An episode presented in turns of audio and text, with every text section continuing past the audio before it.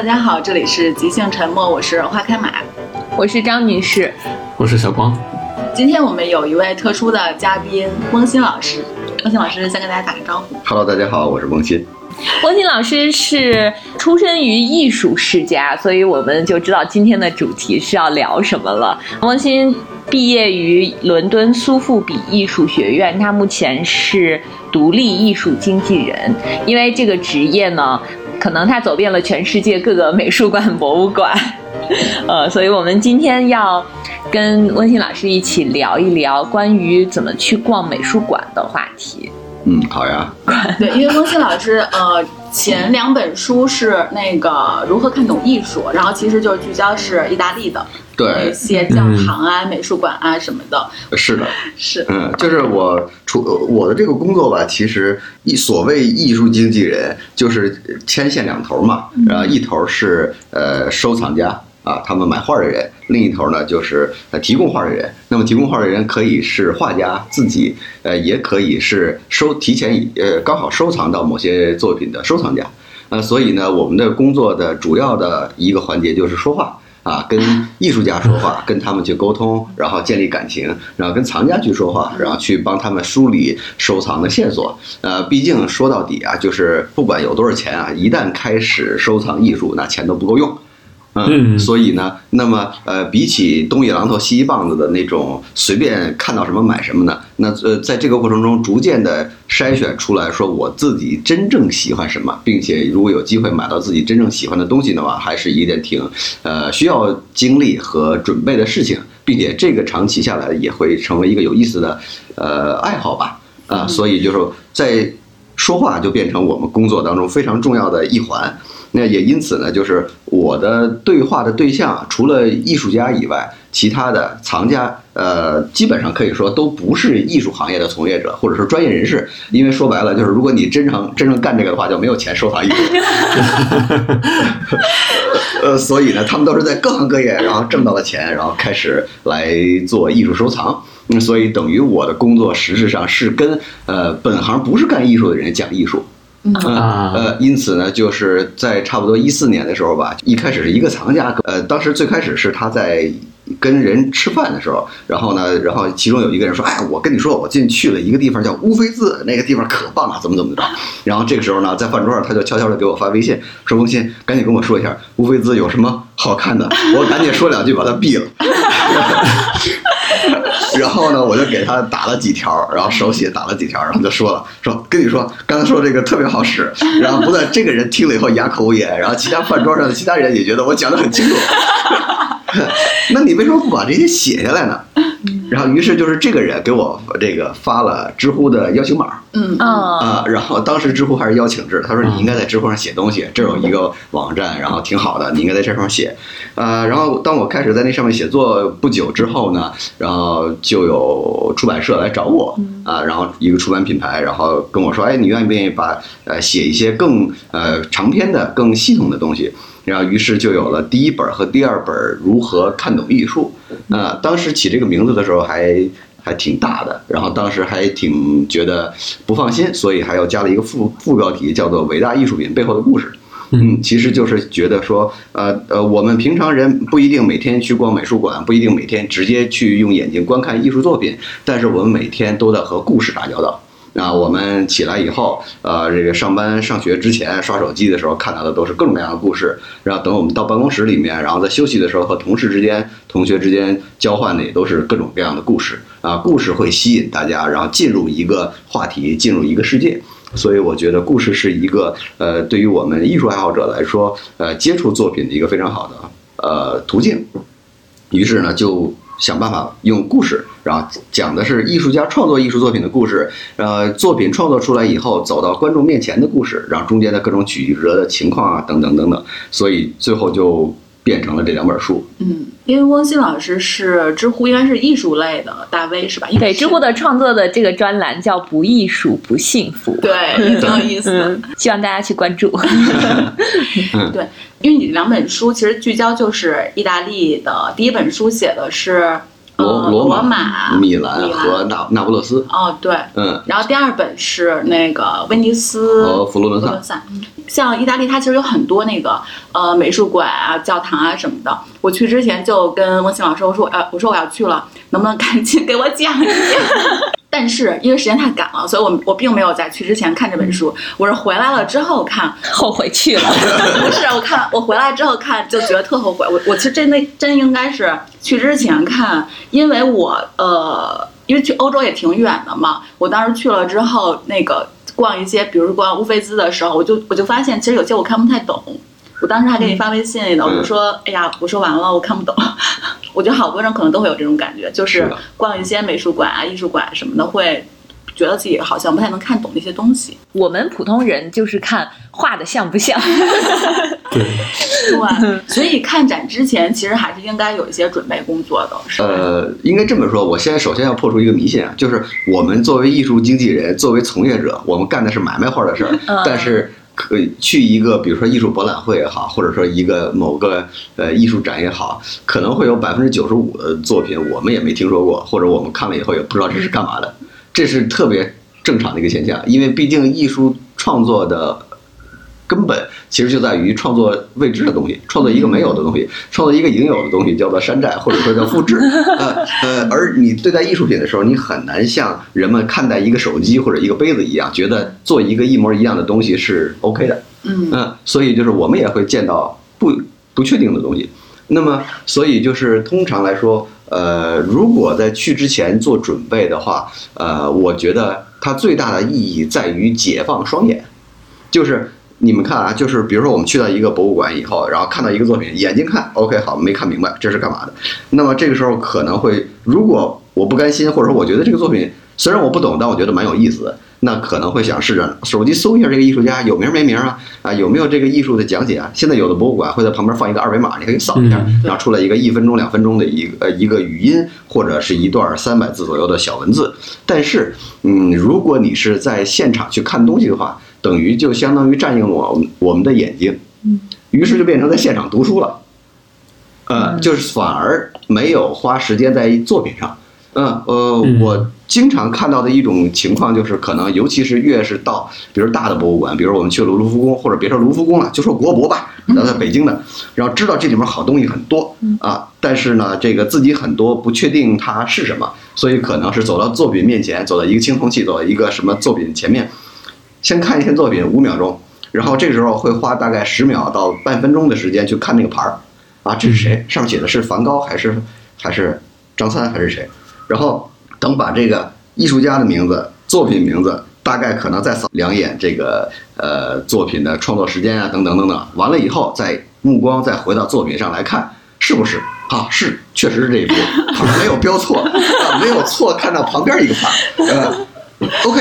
这张就结束了。目呃，这个直接前进到下一个，因为我的时间肯定不够用。啊，那么在这种情况下呢，实际上我们看牌儿的时间、读牌儿的时间要远远多于我们看作品本身的时间，这个就有一点儿可惜，对吧？来都来了，而且可能大热天顶着三十五度，然后终于到了博物馆，吹着空调，然后结果都在看我们在手机上，在在博物馆之外也能看到的东西，这个就有点儿呃糟蹋时间。嗯嗯呃，所以呢，就是如果我们去到博物馆里面，发现哎，我没有做好充足的准备，或者这里面的大量东西都是我不知道的，好，我们可以使用语音导览。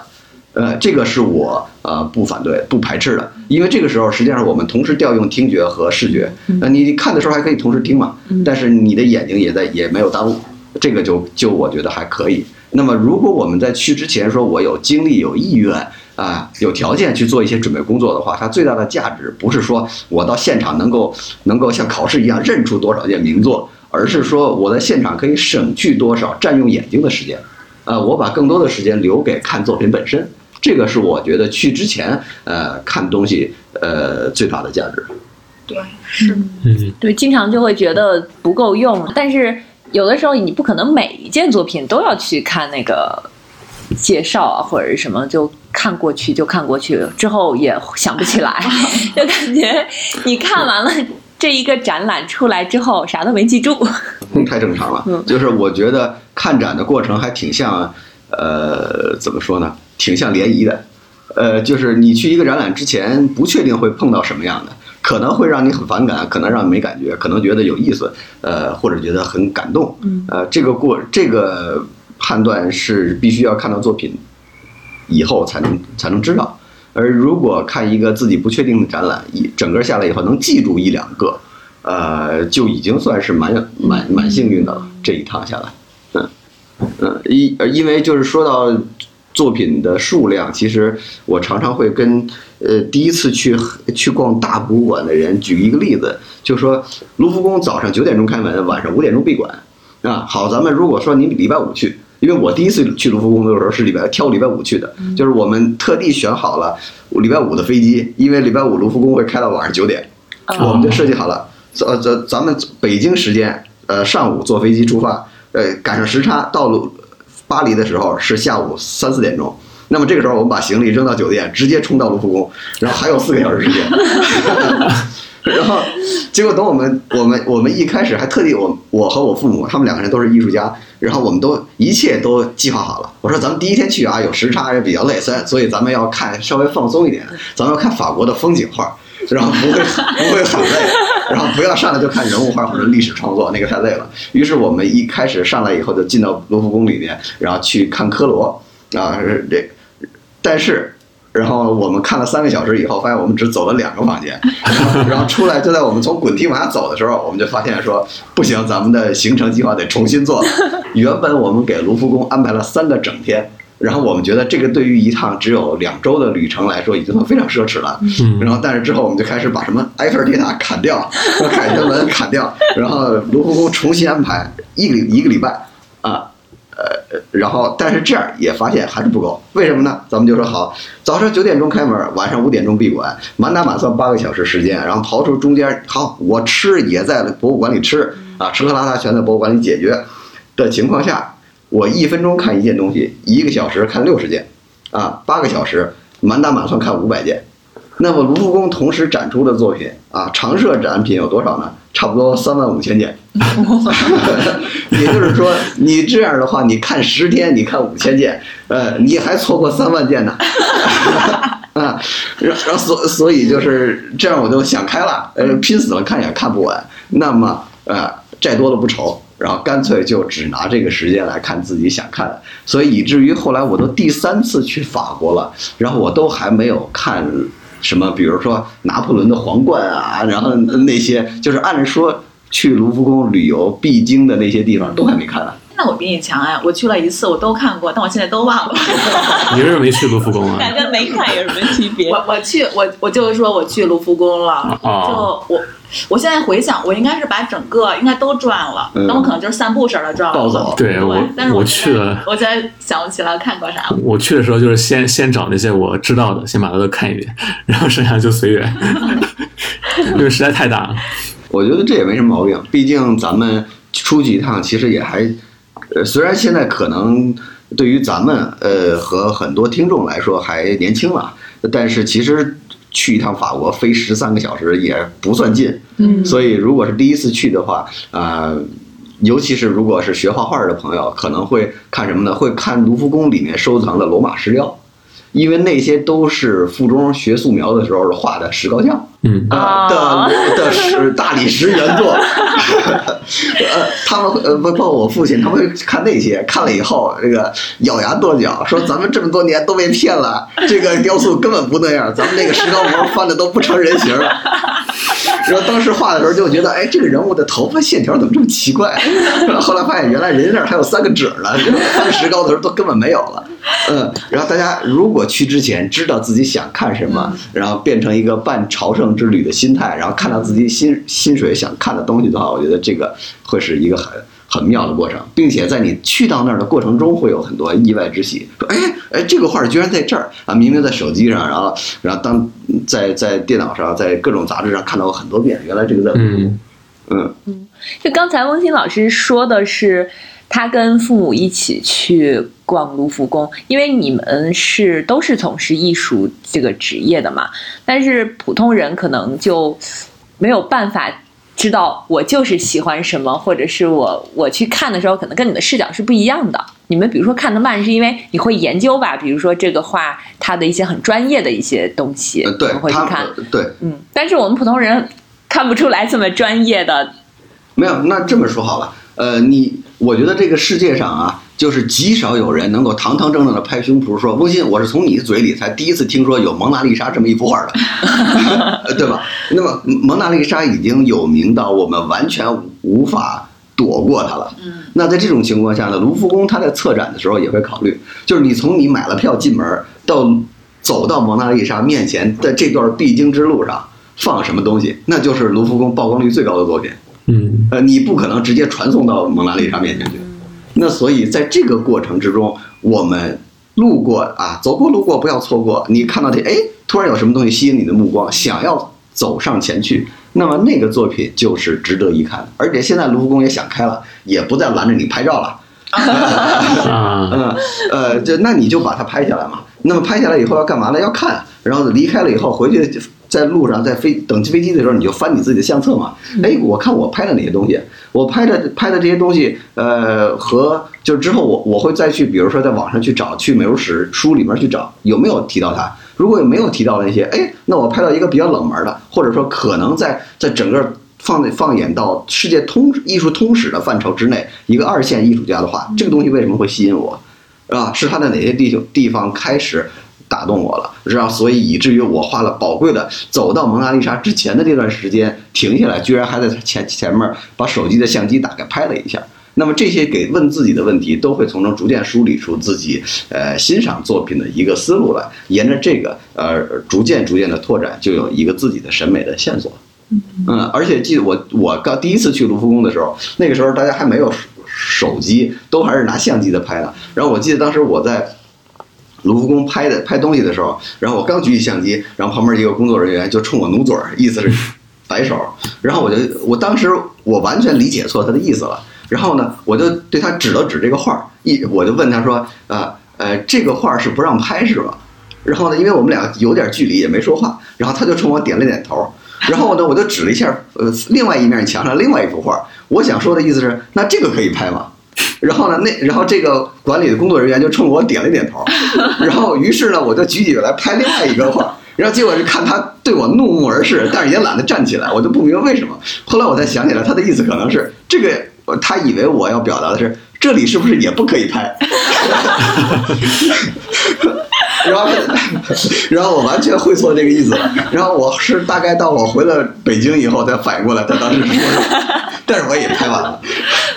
哦，我这是想到第一次看到蒙娜丽莎的时候，没想到是那么小的一幅画，就是跟平时在书本或者网上看到那些印象中是完全不一样的。就这个还挺挺颠覆我的。就您您肯定也遇到过这种情况吧？就是比如说很多作品其实现实中看到跟想象中是不太一样的，您如何面对这种落差呢？我觉得这种落差是肯定会有的。我觉得这种这种，与其说是落差，不如说是呃一个探索的有趣的地方。啊就是呃，比如说我去看那个断臂维纳斯的时候，嗯我就一定要呃绕到雕塑后面去看他的屁股，因为这个所有几乎我们能看到的所有的呃照片都是照正面的，对，而而三百六十度去看一个雕塑，这个是去现场看展的特权。嗯。所以当我绕到背后以后，发现他的后背是坑坑巴巴的，然后我们会觉得特别意，呃，当时的第一感受是特别意外，呃，呃但是呢，在看后面的时候也发现，哦，原来其实这个这个后面有后面好看的地方，只是可能有碍观瞻，所以照的时候都照正面了。那么看蒙娜丽莎的时候也是一样，我会想说，在挂蒙娜丽莎的这堵墙背面挂的是什么画？哦，然后呢，然后我就绕过去看，然后那因为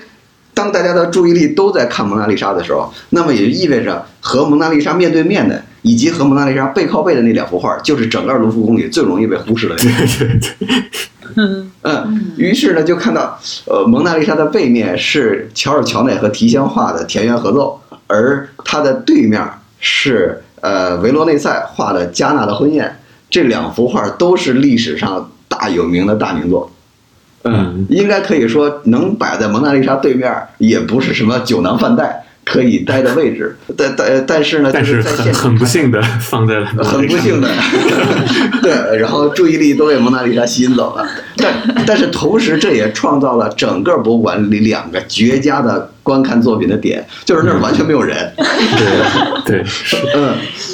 呃，观看体验其实是比蒙娜丽莎好很多。这些都是是我们在在网络上，呃，哪怕是维基的高清大图都没有办法提供的观展的乐趣。我现在回忆，当时确实好多人就排着队，就是要去看那个蒙娜丽莎嘛。嗯然后每个人好像在前面可以待一会儿，就可以拍照啊什么的。但坦白说，我当时站到那张画的前面的时候，我没有什么特别的感受。因因为因为这个过程太累了。其实看清楚，你蒙娜丽莎的体验还算好了。前年的时候，故宫博物院展了《清明上河图》，啊，那个时候。啊，那个可真是大阵仗！当时我早上七点半在午门，在天安门那儿排队，然后天安门那儿已经扎堆儿挤满了人了。然后八点钟的时候，午门开放，然后呢，大家就冲啊往里跑，然后结果结果跑过午门的第嗯跑过午门以后，然后换了票，然后结果呢，我就心想说，是不是可以放松一点了？结果进了过了午门的那个大门大铁门以后，看到地上一个牌儿，此处距离。清明上河图还有六小时，我心里就一凉。我说哇，这就意味着，如果不是一个我刚好去的是个礼拜二或者礼拜三的话，周末要排到这儿了。于是我就我就心中充满了紧迫感，然后跟我同行的人也也脑海中想到了一样的事儿，于是我们就开始跑，于是我们就路过了五个半小时、五个小时、五呃，然后四个半小时，最后我们一起停在了四小时那里。然后前面都是人，前面就全都是人了，呃，前面都是比我们跑得快的，嗯，然后到四四个小时那里以后呢，然后我们同队伍里面是各种人都有，然后呢，其中就有老人，然后就冲前面的志愿者喊说：“哎呀，我们站不住啊，四个小时，我们能不能先进去？”然后呢，志愿者也这个也很无奈，但是义正言辞的回了一句话：“您过八十了吗？” 您要是过了八十就可以往前，您要是七十七，对不起，不行，您还得在这站着。然后呢，于是呢，就有后面有老老人，就在人群中就有一个老人喊：“我过八十了。” 然后看他坐了个轮椅，然后后面一个五十多岁的人也不年轻了，推着他。然后，然后呢？于是志愿者就说：“没问题，大爷，您往前走。哎，等会儿推轮椅的不能进去。呃，你这一看就没到八十，你不行。呃大爷，您自己摇进去吧。八十多岁都摇不动轮椅了。然后那大爷说：“那算了吧，我也不看了。”嗯，然后结果等好不容易我排了四个小时排进去，以后，然后里面看看《清明上河图》的站一队，不看《清明上河图》的，你可以自己观看了。发现另外一队没有人，对，另另外一队好。韩晃的五牛图完全没有人，呃，其他各种大名，那中央呃在中央美术学院编写的中国美术史上那些彩图都没有人看。啊，清明上河图这个彩图和黑白图没有什么差别的话，呃，完全排单纯一大队。好，等我，咋来都来了，对吧？排队吧。然后排了清明上河图的队，然后排到那儿跟前儿以后呢，发现基本上感觉像什么呢？特别像水族馆里面那个大大走廊啊。就差地上有一个自动的滚梯了，呃，传送带。嗯。然后呢，这时候就会看有有大概七八个保安兼志愿者，然后鼓励一边喊说：“大家不要站住啊！”一边看一边往前走，一边往前走，给后面的人也看一看的机会。然后呢，但是没有人会走，对吧？我都排了四个小时了，你就让我在这走，我不走。于是他们就会拿类似鸡毛掸子的东西开始赶你。动一动，动一动，一边打一边让你动一动。对，所以那个时候的观看体验比你看蒙娜丽莎要惨一百倍。对，是。因为你刚看到一个，哎，觉得这个这个里面的小人好像很有意思，哎，他在跟另外一个店铺里的人做什么互动呢？鸡毛掸子就来了，动一动，动一动。嗯，好在当时我看展的时候，排在我左边的那个人是个脸皮特别厚的人，就坚持不动。所以我我也多看了一会儿，沾了很多光。但是不然的话，看《清明上河图》真的是不如在自己在家里看，太太痛苦了，感啊。真的太可怕了。但是过了好像过了不到几天以后，五牛图那儿也就全都是人了。呃，后来过了很久以后，我才知道为什么，好像因为那几天股市特别不好，这理由绝了然后。于是很多人说去拜五牛图，然后这个自己买的股能涨一涨。太搞笑了吧？这个 万万没想到艺术和可以和股市联系在一起。荒诞又好笑。嗯，啊，这也是看展过程中不完美，但是很有意思的一些故事。是，但我觉得看展其实有的时候就是感受，就虽然呃确实可能看不太明白说呃到底说这儿画法呀什么的，但有时候就觉得还挺好看的，嗯，就那种心里的感受，嗯，也挺也挺好的。但是刚才我们说的是已经都走进美术馆或者是博物馆了，还有很大一部分人他是还没有走进的，就他可能就在有这个想法的时候，他觉得我不懂，或者是我是我可能会白花这个门票钱，就已经被劝退了。对，其实呃，英国吧，英国的国家美术馆，呃，门口最大的招牌啊，从三楼到一楼的一个最大的横呃这个竖着的一个大的条幅，上面写的是什么呢？写的是参观免费。不是写我们这儿有什么展，也不是说我们这儿有什么大艺术家，不是写米开朗基罗，也不是写达芬奇，虽然他们这儿都有，写的是参观免费。因为即便是像伦敦所有的公立美术馆全都参观免费的情况下，呃，平均一年下来，呃，伦敦的市民然后会进美术馆至少一次的人也就不到百分之四十。嗯啊，哪怕您进去上个厕所呢，都觉得哎干嘛呀？那地儿跟我没关系，不属于我。呃，所以的的确和呃博物馆，尤其是大博物馆，会给人压迫感。呃，我也可以理解，所以只能是在各种场合，包括今天这样的播客的场合，鼓励大家都去了。嗯，先去，先从免费的开始。对，嗯，但是其实有一些像呃，最近几年在北京的有一些那种美术馆里边，不是那种很大型的，有一些可能相对小型的美术馆，它会有一些比如说主题展对对对，主题国外的，比如说毕加索，就有一年嗯有毕加索，或者是像今年我还看过那个莫兰迪，莫兰迪的嗯对。嗯。那个明年明年会有那个马蒂斯，在那个尤伦斯。对，就是像这些，其实它的门票还挺不便宜的，是。嗯，但是呢，对于我这种普通人来说，我就会觉得，嗯，挺难得的。嗯。就现在你又不能出国，是。如果在北京，你可以看到这些很有名的艺术家的作品，嗯。就非常难得。但是，就这个时候就是犹豫的时间，就是我要不要花这个钱？我看不懂，是不是这钱白花了？我先跟你讲为什么会收这个钱啊？嗯因为当这些作品从海外或者不管是从海外的私人藏家，还是从博物馆里拿出来拿到国内的时候，它的呃最难处理，让大家最纠结的一点其实是保险费。嗯，因为你也知道，在咱们这里看展，其实家长带小朋友的意愿很强烈，嗯觉得说好歹接受一下熏陶，嗯但是小朋友的表现又很不可控。嗯嗯那这个时候，这个东西如果碰坏了的话，其实风险还蛮大的。那么就必然呃一个最现实的问题就是要不要买保险。那么如果比如说你要带进来一张莫兰迪，好，这张莫兰迪一百万欧元，保险公司说那您那您至少这一张画的保险得得顶五千张门票吧？那那这张画你带不带？如果你不带的话，那观众就会批评说你这展览好水啊嗯啊呃那那那你带的话，那这钱怎么出？那你要去找这个基金会，或者说找各种的地方就是赞助。我看过的最离谱的一个展是国博办的一个巴洛克大师名作展，里面一说有这个卡拉瓦乔，那这一听那就非去不可啦。然后结果等进来以后发现没有卡拉瓦乔，啊 然后然后结果呢，我就问这个呃那个那个是国博这个免费场馆里面的收费展，门票六十块钱，嗯也不算多么离谱。嗯呃，但是的确有很多人进去以后说啊，这怎么里边还要单收钱啊，搞得跟颐和园似的，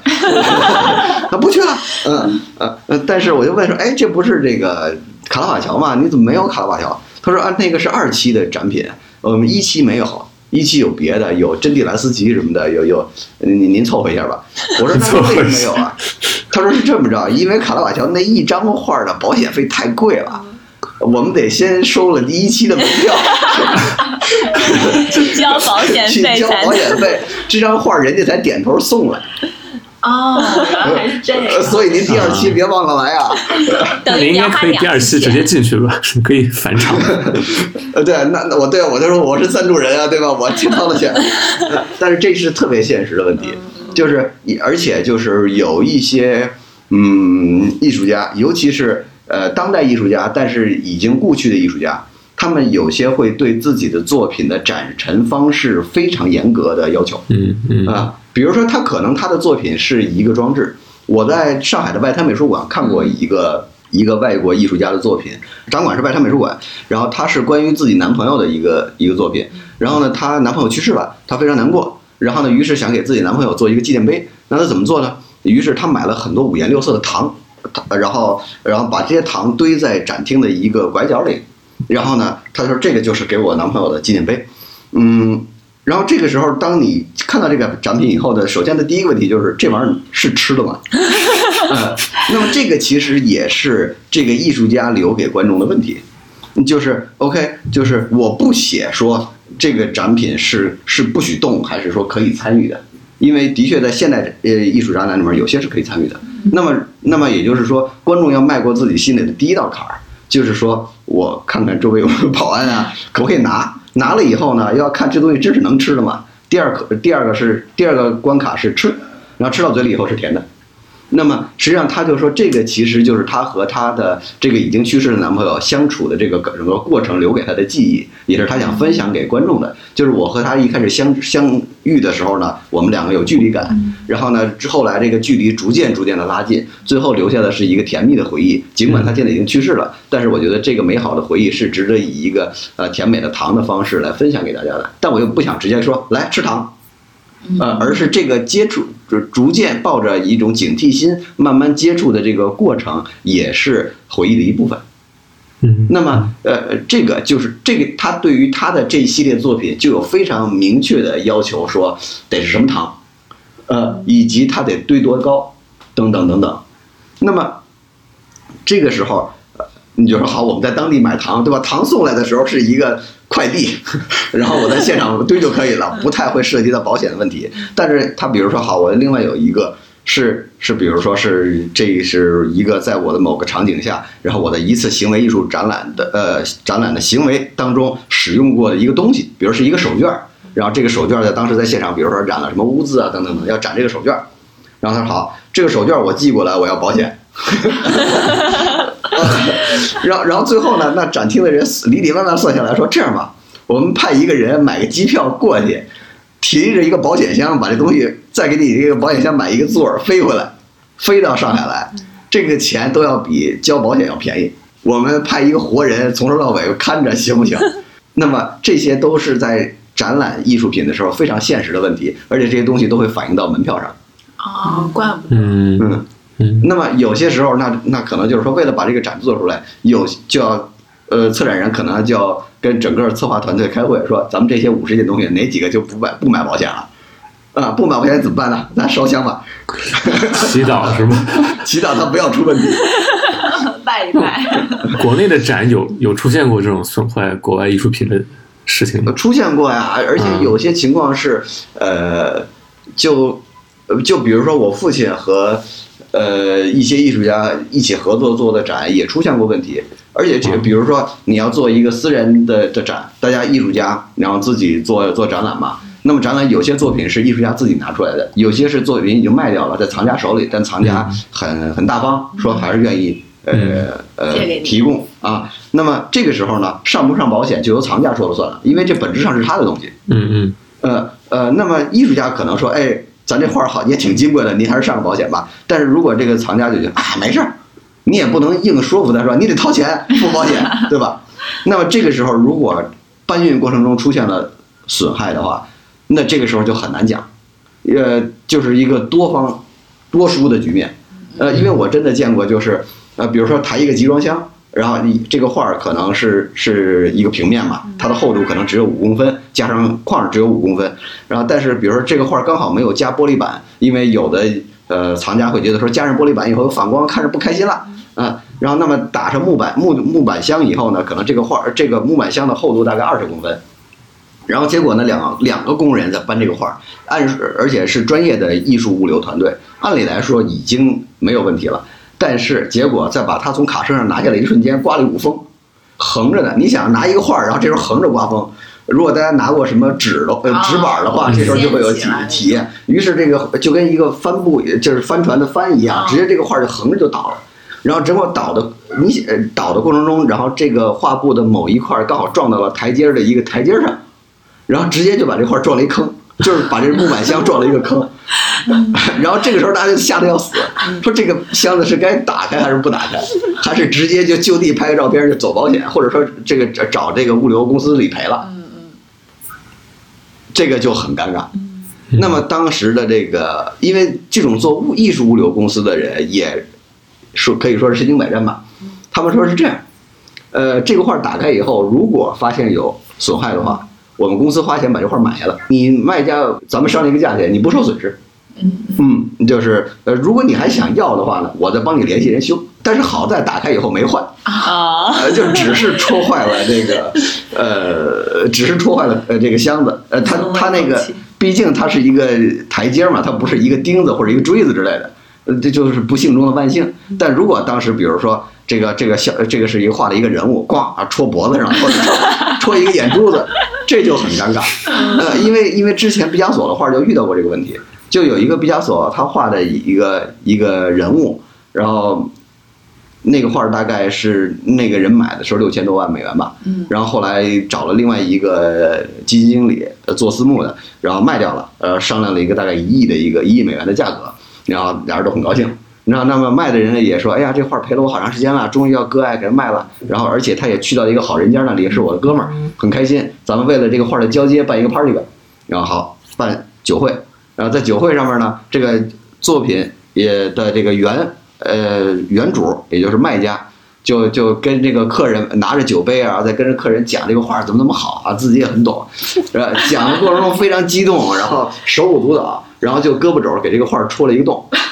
哦，我还以为把酒泼画上了。酒泼画上其实好办，哦呃哦，呃，就因为因为油画这个东西，说白了，当年呃意大利人开始尝试使用油画这种材料，是因为它经久耐用、抗造。哦才会选择油画的。也如果是只是泼了果汁儿啊、牛奶什么的都还好说，但是他当时一下这个画有一个肉眼可见十几厘米的大口子，这个时候现场大家就很尴尬，说这个那你还卖不卖？难道不是应该他问那个买家，你还买不买？然后那个，然后他们就找了这个保险公司的来评估，然后说这个会大概会给这个画造成一个多少价值的一个损伤。那么呃这个买家呢也是说，哎，没事儿，戳了我也买，因为这个画太难得了。我估计这画就算修复了以后，还是比几年以后还是会比现在贵。啊，呃，于是好像修那个画花了几十万吧，呃，然后最后他还是以以之前商定好的价格买下来了，然后后来这个画也的确和他想的一样，更贵了，啊，那皆大欢喜的结局。但是这种损伤，物理损伤在艺术品的流传过程中几乎是不可逆的，所以就是呃，当呃前几年达芬奇的那个画儿卖了五亿多美元天价的时候，呃，其实大家的最多的关于真伪的争议是一个类似于忒修斯之之船的争议，就是当这个画儿经历了几百年来无数修复师的修复的时候，这个画儿还有百分之多少是达芬奇？对，确实是个问题。嗯，呃，所以就是咱们其实刚才说的是这个展览门票的这个价钱的事儿，就是在看展的时候，我个人觉得啊，只要它带来的是真迹，只要这个价钱是一个我们觉得我们日常休闲可以接受的价钱，比如说一百块钱上下，嗯，呃，是是可以看的。当然呢，就是在看事先展览的时候呢，最好可以，比如说，不管是在点评也好，豆瓣也好，各种地方看一下这个呃评论。那可能比如说之前有一些浮世绘的展览，他就会说这个浮世绘呃是呃高清复制展，啊、但是呢不耽误你看，因为呃浮世绘本身就是版画，它本身就不存在一个所谓手绘原作的概念，因此呢。我们自认为我们的这个复制品复制达到了一个非常高的程度，并且比如说葛饰北斋的这个，大家都知道神奈川冲浪里啊大海浪，这个都知道。但是说他那个那一套呃版画叫做《富岳三十六景》啊，富士山啊三十六张画，这三十六张画要凑齐啊呃这个一百年前的浮世绘原作不容易。但是如果我们用高清呃这个复制的方式来呈现的话呢，能够一起一口气把它看全了。这也算是呃一个去的理由，嗯，因此呢，也不用看啊复制展啊呸呸呸，然后呢 就直接给人家枪毙，嗯，因为呃就像小光刚才说的，哎，去看看蒙娜丽莎的时候的第一印象大大吃一惊的就是它的尺寸，啊，之前中央美院曾经搞过一个达芬奇原作等大复制品展，哦，这个我有印象，好像是当时就前两年的事儿。当时被无数人骂坑爹，因为说一张真迹都没有，全是呃高清复制的灯箱，它是喷绘的。啊，对对对对，那么当时呃对，然后而且那个票还要一百二十块钱，嗯啊，然后而且那个时候一七年左右吧，这种所谓网红展还没有这样一个概念，去的人真的很多是奔着以为是去看达芬奇原作呃去的，但可以这么说，达芬奇的很多画，自打他画出来到现在都没有一起见过面 因此呢，就是能够一口气，呃，看到高清复制其实很不容易，而且那个画儿，那个展览上最难得的是一比一复制了《最后的晚餐》，哦，而《最后的晚餐》是一个宽将近八米的大画。对，你在你在现场如果去看的话，呃，在米兰的那个教堂里面，你的观展体验基本约等于我说在故宫里看《清明上河图》。对对对因为他那个，因为那个画损毁已经非常严重了，所以你要是去看的话，第一，他每天只放五百个观众，呃，第呃第二就是你必须网上预约，现场不卖票。来了以后，对不起，反正你们这样人我见得多了，不差你一个观众，所以白跑一趟。嗯而且米兰又不是一个大家第一次意大利的时候去意大利的时候一定会去的城市，那可能我在米兰就待一天一夜，就是买买包，然后呢抽抽点时间，呃，来看个球，或者说是去看一个美术馆。那这个时候如果到了门以后发现对不起不卖票的话，那真是很头疼。嗯，所以当时去我是兴致勃勃去看美院那个展的，因为很多作品，尤其是比如说呃，达芬奇同时画呃的，他先后画了两张岩间圣母，这两张岩间圣母，一张在伦敦的国家美术馆，一张在卢浮宫。这两张画要凑在一起也是，呃，这自从他画到画完到现在五百多年来也只有一次，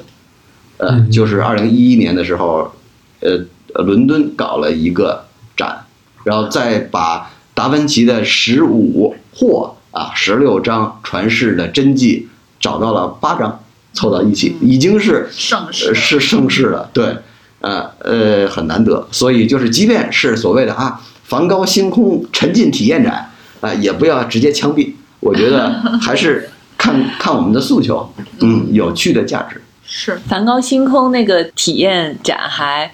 在全国各地，好像很多城市都办过。对，而且他们这个有很多个团队在做，就是呃不同的团队选择用不同的幻灯、不同的光影，选择不同的作品，放不同的大小。呃，其实呃就像不同的过山车一样，呃是有可以玩的空间的。嗯是。哎，我一直有一个好奇的问题啊，就是比如说你那个看呃看如何看懂艺术那个书，那个脉络，那个城市书写的脉络，是如果说我们去欧洲看美术馆、看教堂的一个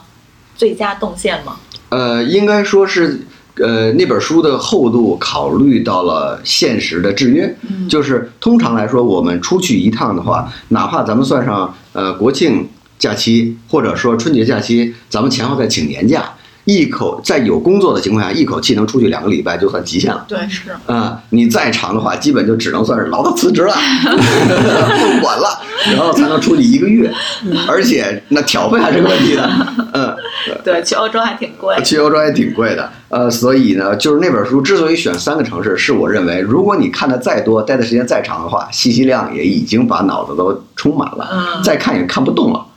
嗯呃，有再有的时间，不妨用来吃吃好吃的，然后呃逛逛街，看看其他的文化之旅。买买包，对的，啊、所以就是呃，没有一口气写全部，也是出于这个考虑。因为一开始的计划写这个书，也是因为觉得说我自己去法国出国的时候，没有一个呃可以拿上就走的一本书。呃呃，比如林达写了一本，再带一本书去巴黎但那本书纯粹是夹带私货，写他的政治观的，啊、并不是写艺术作品。所以我就想说，如果如果说，比如说我跟我的朋友一起去看展，我们去十天左右的行程的话，我会带他去看哪些东西，我会到哪儿就算是哎，咱们这趟已经吃饱了，到此为止啊。如果我不能跟朋友一起去的话，让他们拿一本书啊，呃，带着此锦囊如见本人，呃，那么这个会我会觉得一次行程可以看哪些。所以就是这一本书就像是一个呃这个纸面之旅嘛，那么这一趟行程看这些也就觉得差不多了啊。大概是这样一个厚度。然后之后再写第二本佛罗伦萨和威尼斯的时候，也是这样考虑，就是这两个城市可看的东西非常非常多。嗯，虽然地方不大，但是呃信息量很大。啊，所以就这两个就可以了。然后第三个写法国的时候最省事儿，因为百分之九十九的东西基本都在巴黎，呃所以就请安排一个充足的巴黎之旅就可以了。对，汪欣老师的第三本书马上要出版了，还是刚刚写完？呃，写完了，应该会在秋天呃出版吧？今年会出版，呃，今年会出请大。家关注。对，关于什么内容呢？这本呃，是讲法国。哦，嗯，呃，这第三本书的脉络和前两本不太一样，因为毕竟写这书的时候是去年，是几乎很难出门的一年。虽然写的画都是我自己看过的，但是就想说，如果我们不是抱着一个出行或者说未来去目的地的心态的话，会怎么去看待法国的艺术和去想法国的艺术作品？呃，所以，嗯，实际上这个书的整体脉络会是，呃，法国的文化历史和艺术的关系。就是呃，最开始写的时候会从意大利入手，是因为意大利艺术是一个比较自发的艺术，就是通常我们都会说文艺复兴啊，嗯，对，呃，古罗哦，光荣的古罗马时代啊，没有一个后来的皇帝不希望自己成为凯撒。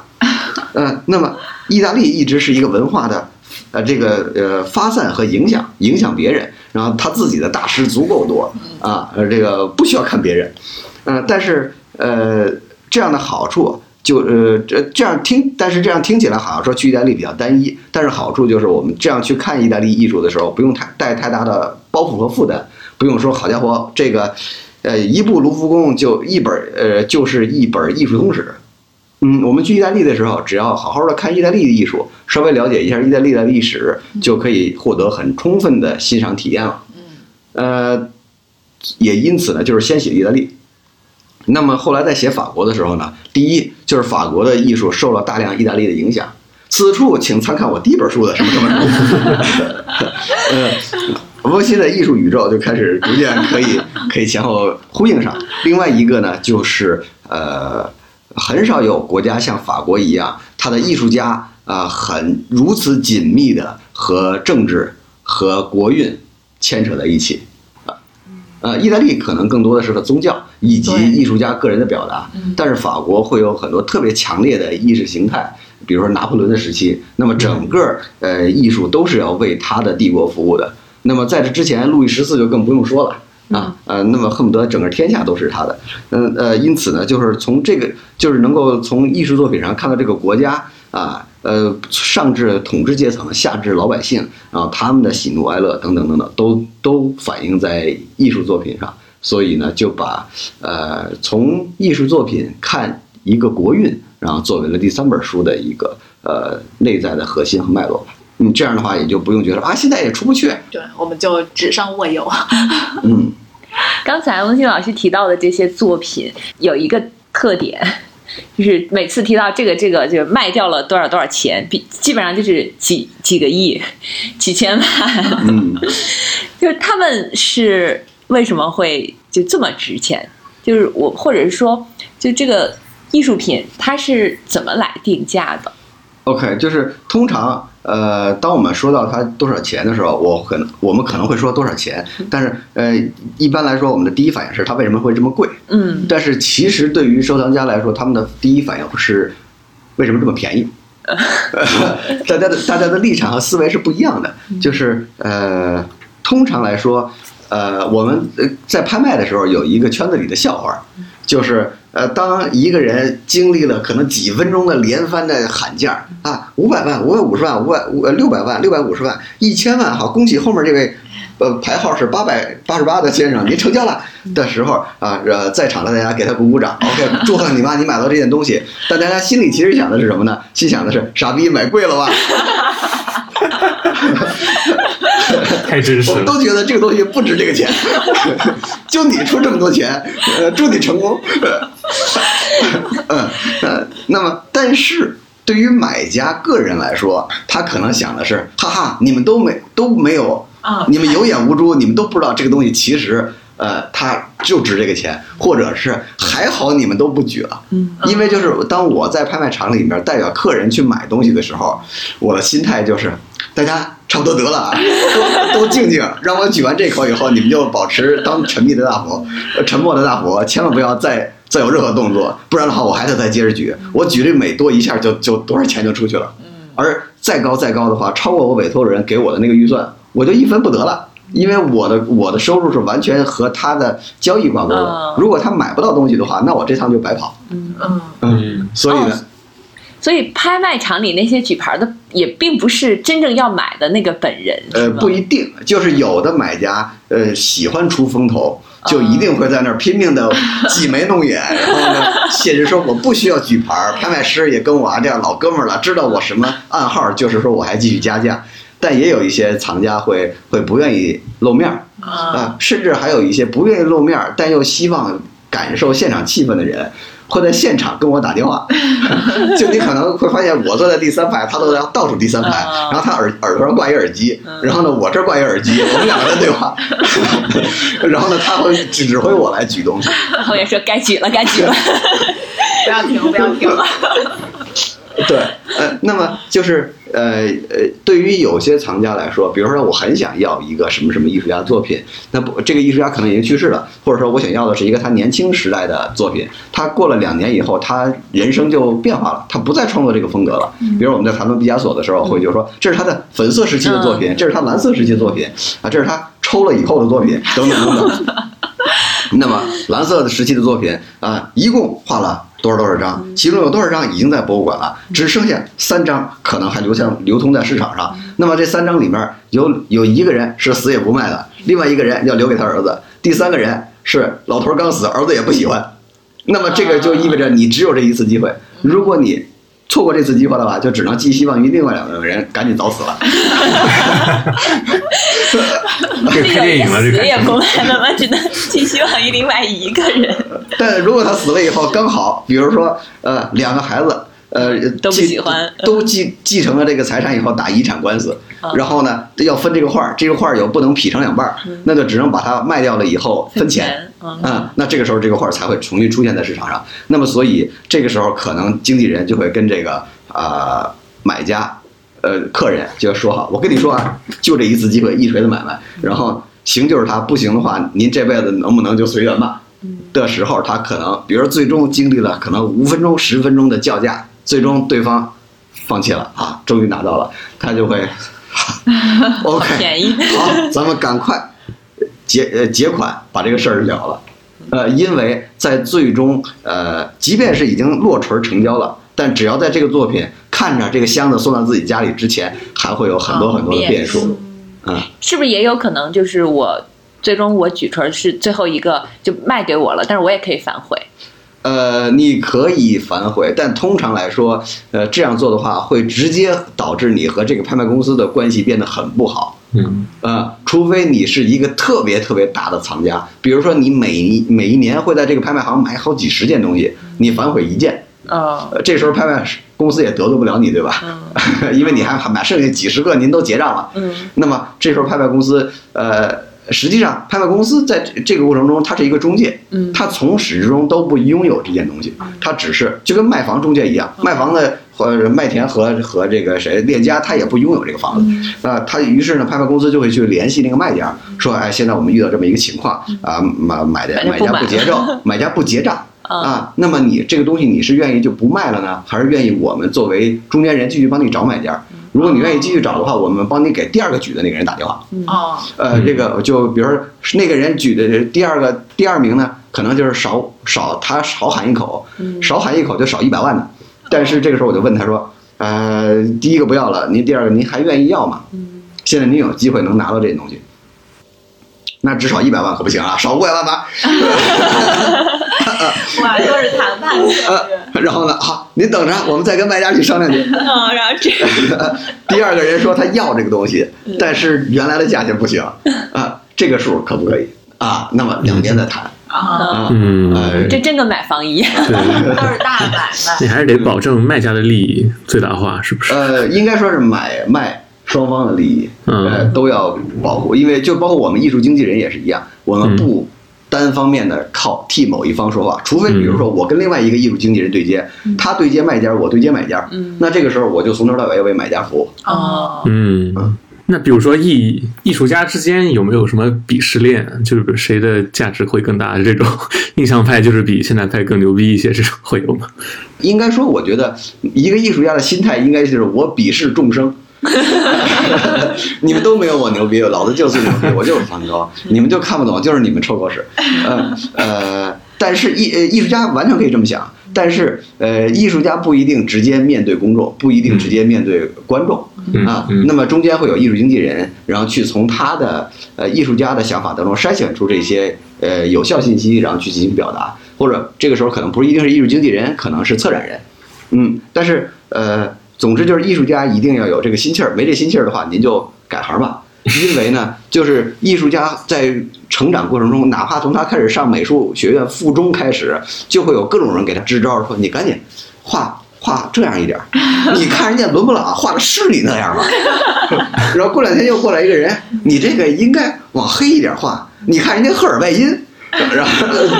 如果没有一个主心，而且如果这个时候跟你说这个话的人是你导师，啊，就更尴尬了，嗯，对吧？如果我画的风格跟我导师不一样，他给我毕业不给我毕业，或者说，如果就算他给我毕业了，这反正至少学校里的奖我肯定是评不着了吧？那我要不要这个奖？这都是非常现实的考量。毕竟艺术家，你指望靠作品卖钱吃饭，说到底是这也是你谋生的手段，嗯。嗯，所以呢，就是艺术家有很多各种现实层面的考量，嗯呃，那么呃这个时候如果没有一个所谓主心骨的话，很容易哎尝试两年这个，尝试两年那个，然后就就被带跑了，呃就就忘了初心啊，不知道自己最开始是因为什么想当艺术家，当艺术家是想表达什么，这个就就对艺术生涯来说是一个很辛苦的事情，嗯呃，甚至包括比如说我帮一些年轻艺术家卖掉的作品。呃，他发现，哎，这个东西能卖钱，那我是不是就要画这个东西？哦，我别冒险创新，万一新的创卖不出去了，那不就砸手里了？怎么办？那么各种各样的威呃威胁也有，诱惑也有。一个艺术家能够坚持自己的的的意愿，或者说创作欲望和本能是很重要的。而且再退一步说，很可能会遇到钱钟书。在《围城》的前言里面写的那个问题，就是我们年轻的时候很容易把自己的创作冲动错当成自己的创作才华。画了两年以后，呃，在这个过程中自己一直在进步，然后但其实这个时候是技法的进步，是技法让自己把自自己之前的想法逐渐实现的更有效率了，但其实并不是自己的创意在不断的的精进，结果到三年以后，突然发现我该画的我想画的人也画像了，想画的景也画美了。我该画什么不知道了，这个时候就特别难受。我还当不当艺术家？我这个瓶颈期怎么办？啊，我们碰到过特别悲惨的情况，一个艺术家，然后在这个工作室大白墙前面放一块布，然后这个布可这个两平米，然后呢，呃，也周围叫一圈朋友，我们这样的都在那儿坐着，艺术家嘬个烟，你说我应该画点什么呢？然后大家一起头脑风暴，但你说这个东西能头脑风暴吗？头脑风暴不出来。我跟你说，你先画一抹红，画一抹红，然后呢，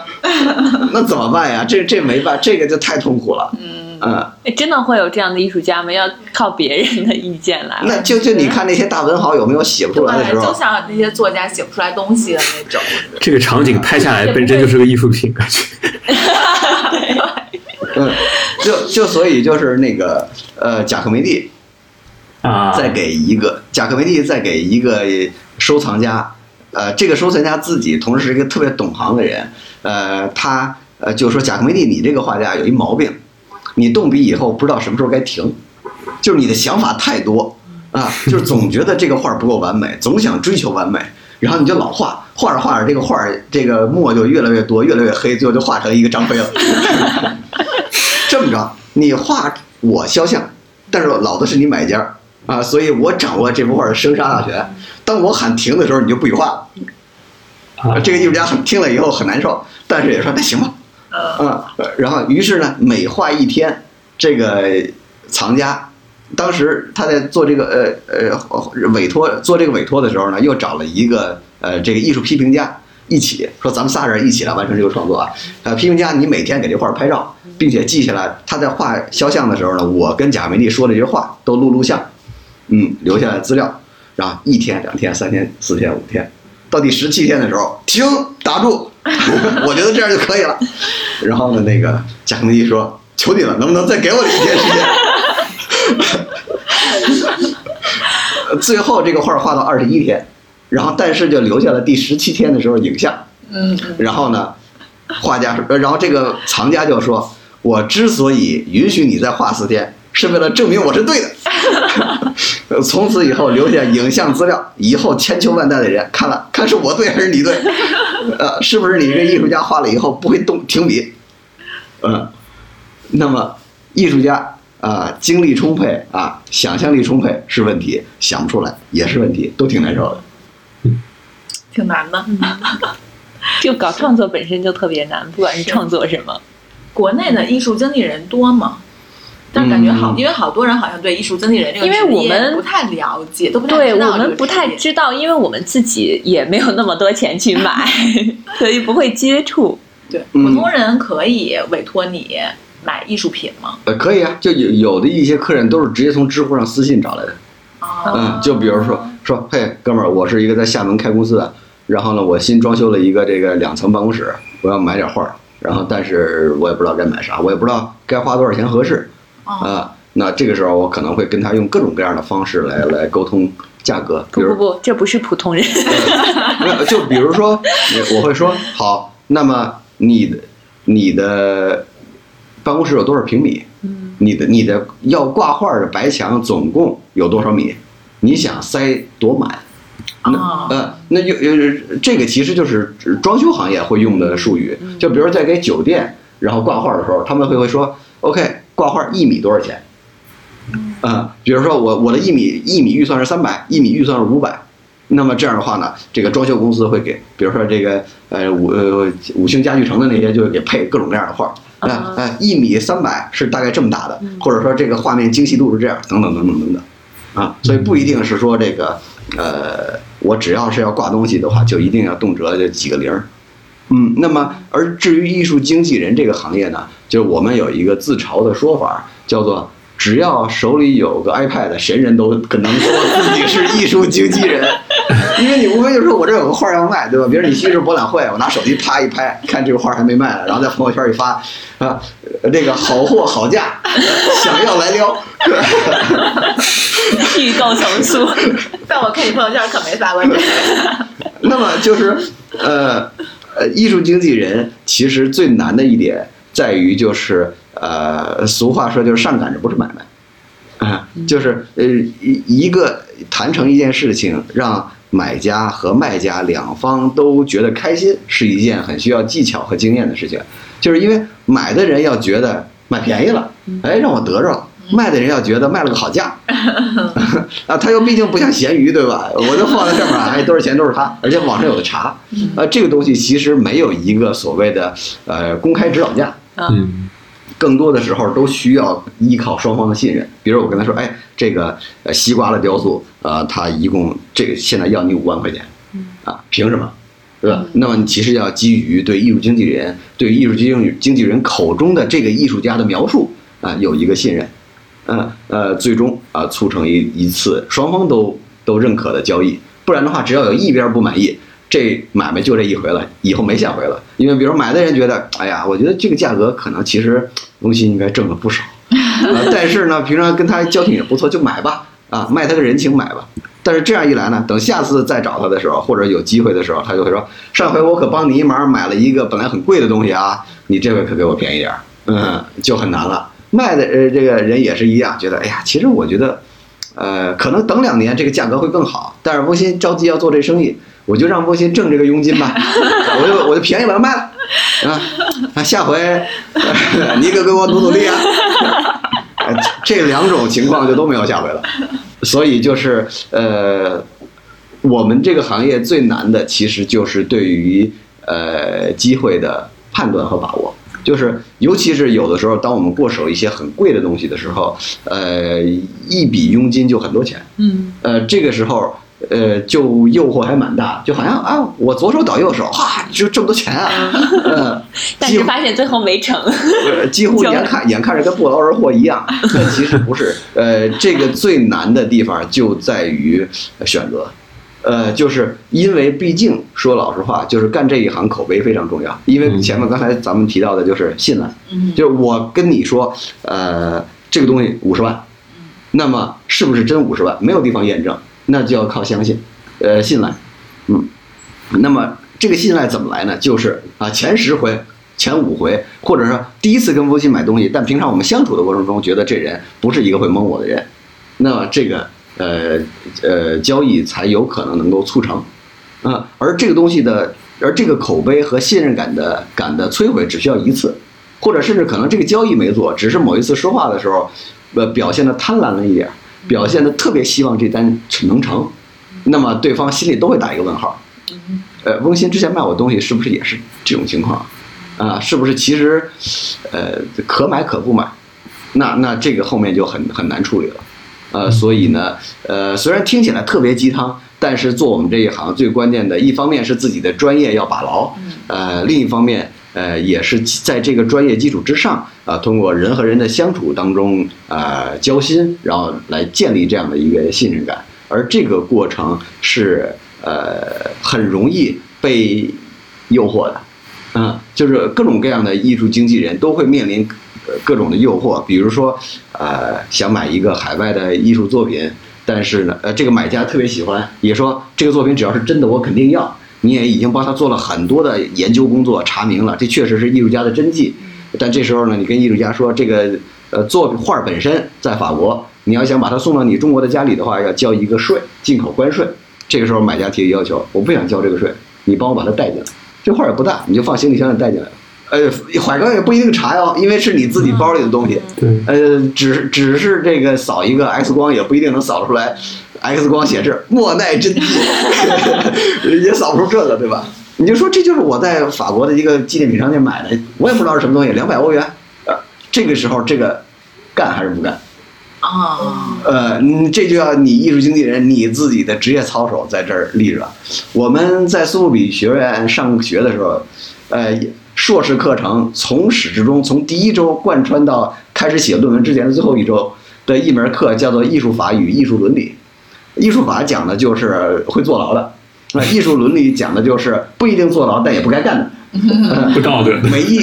对对，就是呃，比如说有一个艺术家说，你帮我买一个呃伦勃朗的画然后呢那个呃我给你真金白银实价付付给你，但是呢我买了干嘛呢？呃，我买回来以后，在这画上画十个圈儿，我玩飞镖。呃，这个就不是艺术法的范畴，是艺术伦理的范畴。呃，那哪些能干，哪些不能干？哪些干了会翻车？我们的哪些师兄、哪些师叔翻车了？这门课就讲这个。呃，这门课占的时间最长，呃，考试最严格，只有这门课是当场当堂写卷子考试，其他都是交作业的。嗯，所以就是呃，为之所以这门课被放得如此重要，其实就是因为这是关系到我们这个从业的呃立命之本。嗯，就还是对我们来说还是挺神秘的。这样一听，就跟其实其实所有的其他职业都是一样的。都是一样的，嗯，对，是。以前会觉得艺术经济不太知道是干嘛的，但是听完之后发现艺术经济也不太好干。呃，这么说吧，就是呃，我们不讲具体艺术经济是是什么工作，只是单纯提艺术经纪人这个名头。好，如果这个行业，然后听起来就很光鲜，平常的工作又是出入美术馆，接触的这个商品又都是看了很养眼的艺术作品，然后呢，呃，同时这个行业还超级来钱。那好，那我为什么还要干别的行业？为什么不大家都去考美术美院的这个艺术管理和艺术商业这种专业呢？必然有它的辛苦的地方嘛。嗯，是。温馨老师，你逛过了这么多的国内外的博物馆、美术馆，你觉得就是国内的这些跟国外的有什么不太一样吗？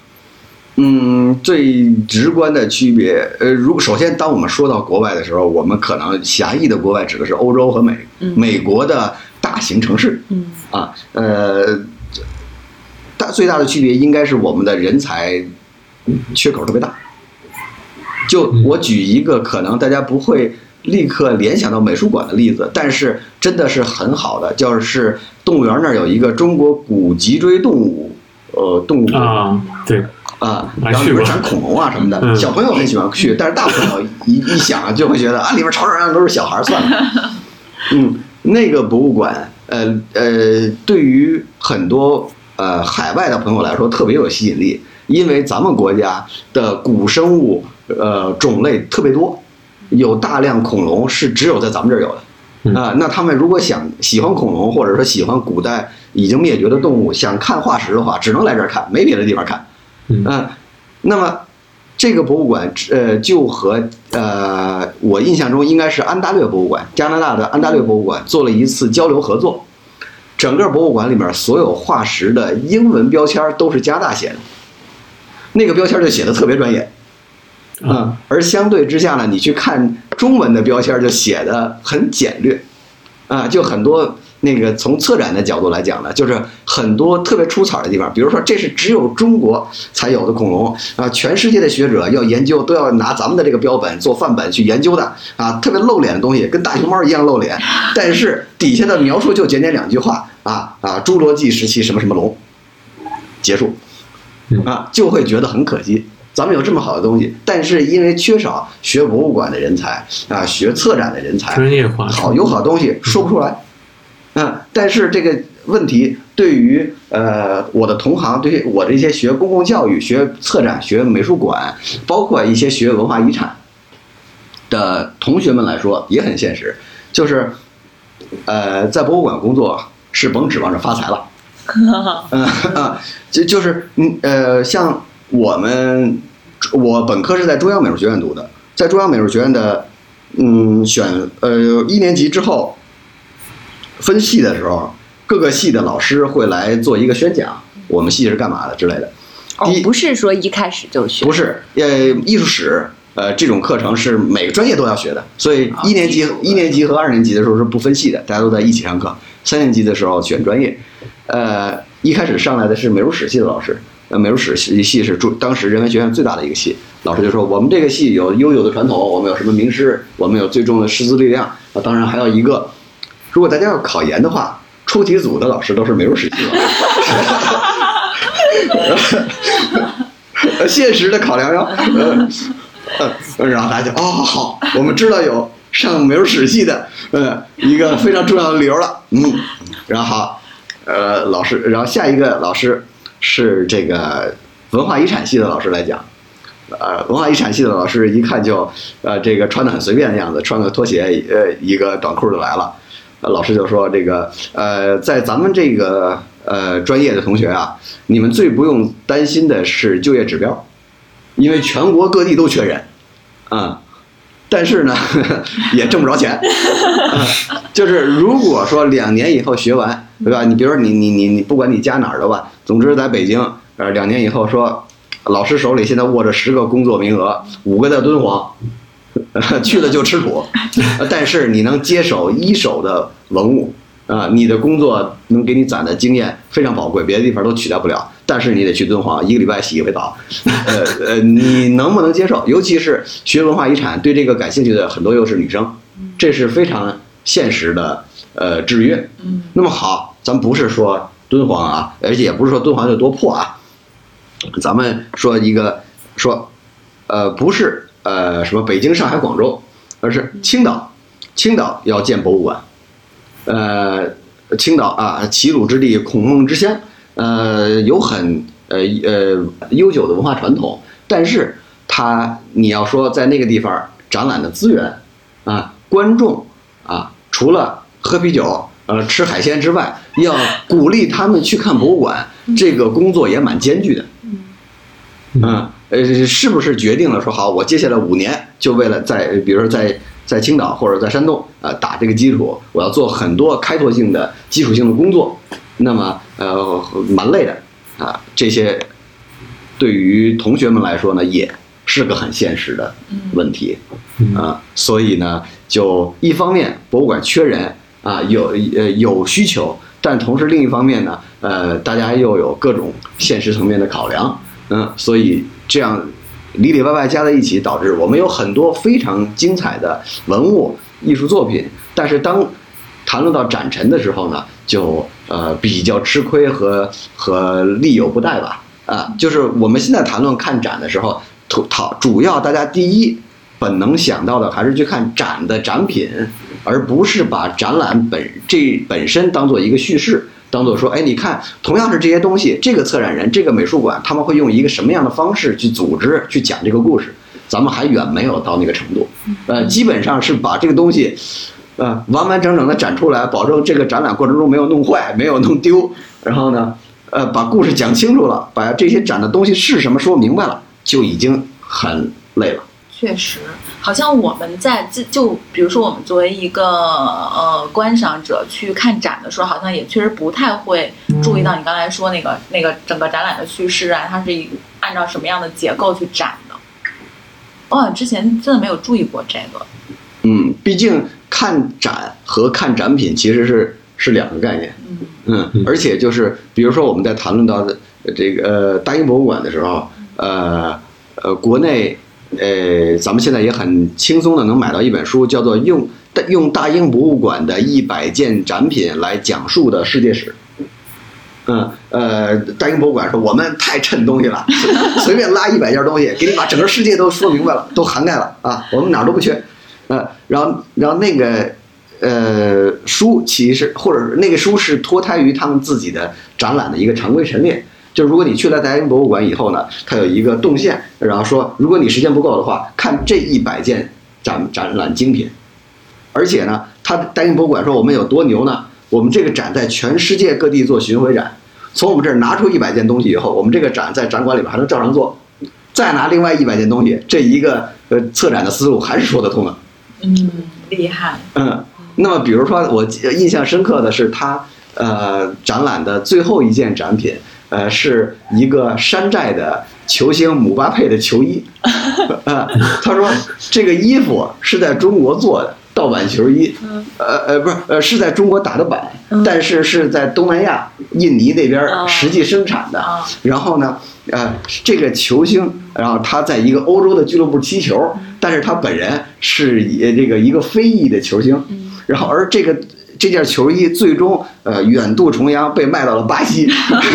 在巴西的一个地摊儿上面买到，呃，然后这样的一件东西，实际上就把五大洲全都连起来了。然后，这个是大英博物馆认为特别能够体现他们的全球化叙事的一件展品，尽管它不是什么精美的艺术品。那么，它的整个的展览的第一件展品是一个古埃及的石棺，呃，木乃伊石棺。然后他就说：“你看啊，这个木头其实哪哪哪来的啊？这个叉上面镶的宝石是哪来的啊？这里面埋的人是 是哪儿的人？嗯，总之就会发现，埃及人完全不是就地取材去制作这个东西，而是比如说有叙利亚的宝石啊，哪哪运来的木头等等等等。这个全球化其实早在我们产脑子里产生了全球化这个词的时候就已经产生了。那么全球化呃视角下的叙事。”是呃，大英博物馆的这个展览的内在的核心。那么，当然你也可以说这是你帝国主义视角，因为你去各地侵略，你去到地撸人家好东西去，所以你说哎，全球化啊，这是正当的。我们这样子是在进行一种叙事，等等怎么样啊？那么，对我们看展而言，除了看这些作品呃这些展品本身，呃，如果。呃，有更多的精力或者愿意在这里面玩出花来的话，去看他的策展思路，有的时候能够看到很多策展人的奇思妙想、妙想或者他的小九九，还挺有意思的。嗯，是好，那大家就可以马上用起来，对，看看最近有什么，身边有什么展览可以看，之后看展就可以多一个视角。不过还是想鼓励大家能。多去美术馆呀，看一些相关的展览什么。我觉得这个东西可能就有点像我们音乐里边所说的贯耳音，就是你先不管它听不听得懂，你先猛听，多去感受。对你先不管看不看得懂，先猛看，看久了大概你就可以知道自己喜欢什么。嗯，是。那我想让温馨老师推荐一个最近比较值得去的展吧。我觉得值得一去的展是呃。这个说出来结果可能大家会觉得有点意外啊。呃，就是我觉得最值得推荐的展是在如呃，因为我人在北京，那我估计就说我在北京看过的展好。嗯嗯嗯呃，这样比较还我觉得说出来比较有说服力。就是大家如果有机会的话，可以趁机去国博，去看呃迎接建党一百年的文物展。啊，这个展览？呃，还挺意外的，是个选择。对，因为可以这么说，就是这国博在它从它早在它还是呃分成中国历史博物馆和革命博物馆时代，它就收藏了大量的。东西对吧？毕竟从建国开始嘛，比如说当年天安门讲话，啊，中国人民共和国成立啦，用的用的那个话筒，呃呃，当当时第一天升的第一面国旗等等这些东西都是他们的展品，呃，以及在建国之前，从从从咱们建党开始到现在这一百年，他们要能拿出来的展品，可以说完全可以堆一百个屋子，嗯。但是它的展览空间是有限的。嗯。呃，你看，你去看，而且而国博又代表着一个非常正的视角，嗯，那么他们会去呃怎么去用展品去做这个叙事？他们会选哪些展品？然后你会我们会看到哪些咱们小时候在课本里学到的东西？呃，眼熟的人啊，眼熟的呃事件啊，以及我们再回想一下，呃，有哪些东西他们呃没有选进这个展览里面？呃，那么这呃这个展，我觉得是特别独一无二的，因为咱们肯定赶不上建党两百年了。而同时，而同时呢，就是呃，之前就是围绕着建国，或者说整个前呃，比如说在两千零八年奥运会的时候，有在首都博物馆搞了呃中华五千年文明瑰宝展。呃，那么这些展览又是一个放，这都是放在一个更宏大的的中华文明的叙事下面做的展览，而就北京这次的这个呃这个呃建党百年的这个展览，我觉得是真的是只有刚好生活在当下的我们、呃才有的独一无仅此一次的特权，可以可以去看我们现在生活的这个国家，我们现在所处的当下，在回看过去的一个世纪的时候，呃，去做怎么样的总结？呃，这个展示我觉得，呃呃，可能大家甚至一开始不会直观的放到自己的参观名录里的一个展览，但呃但但是呢，呃，好，我们姑且知道说它展的一定是特别正能量的东西，那么他会怎么去去描述它？嗯。嗯嗯嗯。呃，看了以后是会我们哪些地方我们会说服，哪些地方觉得感动，还是哪些地方觉得没有被说服，然后会觉得说，呃，这个和自己的想认知有偏差等等等等，呃，那么既然博物馆是一个公共教育场所，那么如去了以后，就算觉得说，哎呀，我被教育了，或者说我觉得我以前的想法不对，也没什么不对的，因为这就是干这个用的。啊，如果去了以后呢，呃，发现了很多一些自己原来记得，然后后来已经在生活和和成长当中已经不太想得起来的东西，但是因此因为这些契机想到了小时候的听到的某些事情，然后呢接触过的某些人，呃，可能也是一个呃像重新开启记忆钥匙一样的一个回忆的契机吧。总之就是我认为，就是这个展览或许能够给大家的收获会比一开始想到的要多一点点。嗯，好的，好，好呀那推荐大家去看看。嗯。哦，是不是还要提醒一下？就是很多博物馆或者是美术馆周一是不开的。呃，是的，但如果有周一的时间能拿来看博物馆，也蛮奢侈的。是，那我们非常开心，跟翁鑫老师一起聊了这么多，长了好多知识。是，尤其是其实我们在节目正式开始之前，万庆老师还给我们讲了一些艺术界的八卦。如果大家有兴趣的话，我们之后可以再聊一期。对，我们可以单聊一期八卦，是吧？我觉得这个可专能会聊八卦。大家都有兴趣。是，那我们今天这一期就到这里。如果大家有呃一些相关的问题想要问翁鑫老师的，也可以在我们这期节目后面留言提问。没问题的，嗯，对，或者关心翁鑫老师的公众号“不艺术不对，去关注这个叫“不艺术不幸”。对，微信公众号叫做“不艺术不幸福”，然后知乎就直接搜我的名字翁鑫就可以了。对，好。反正最后的话，还是希望大家有时间能多去看看展。嗯，整体体验感受还是挺好的。嗯，好，那我们这期就先到这里，拜拜。拜拜。拜拜拜。